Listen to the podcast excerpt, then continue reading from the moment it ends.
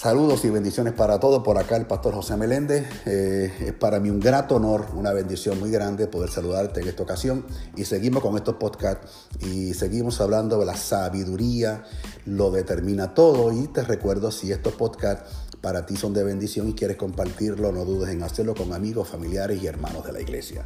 Hemos hablado acerca de la sabiduría y hoy tocaremos el tema de cómo esta sabiduría determina tu prosperidad. Y hemos dicho que la ignorancia es el único enemigo capaz para destruirte. ¿ok? Un, gran, un gran escritor neoyorquino, hombre de negocio llamado Alvin Tozer escribió lo siguiente en sus libros.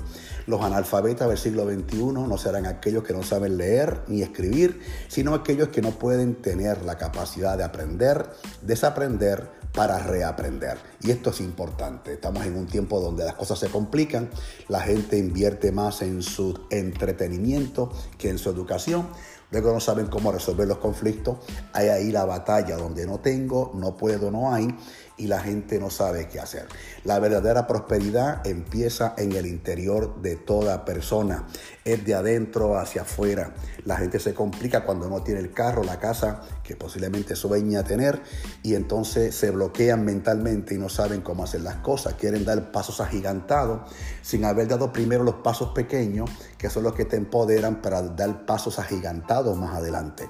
La gente piensa que pasito a pasito podemos llegar, pero usted no tiene 500 años de vida, usted tiene unos 80 o 90, depende de los años de salud, o 100 años que usted vaya a vivir, pero hay momentos que damos pasos cortos donde nos empoderamos, pero luego hay pasos agigantados que tenemos que dar para ir hacia los sueños o el destino o las cosas que queremos alcanzar. La Biblia dice en tercera carta de Juan, capítulo 1, verso 2, Amado, yo deseo que tú seas prosperado en todas las cosas, que tengas salud, así como prospera tu alma. La escritura no dice que está orando para que tu economía mejore, está hablando de que tu vida espiritual necesita prosperar también. Y ahí es importante, es ahí donde la mayoría de los creyentes se equivocan cuando ven a la prosperidad solamente en el área económica, se concentran solamente en, lo, lo, externo, pensando que es ahí donde está toda su esperanza. Pero Dios no trabaja así, Dios trabaja de adentro hacia afuera.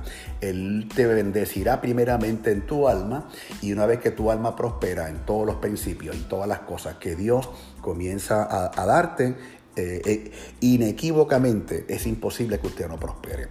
Desde el primer día que disponemos en obedecer los principios de Dios, ahí comienza tu prosperidad. Andamos en una vida de temor a Dios, que la palabra temor significa yaré.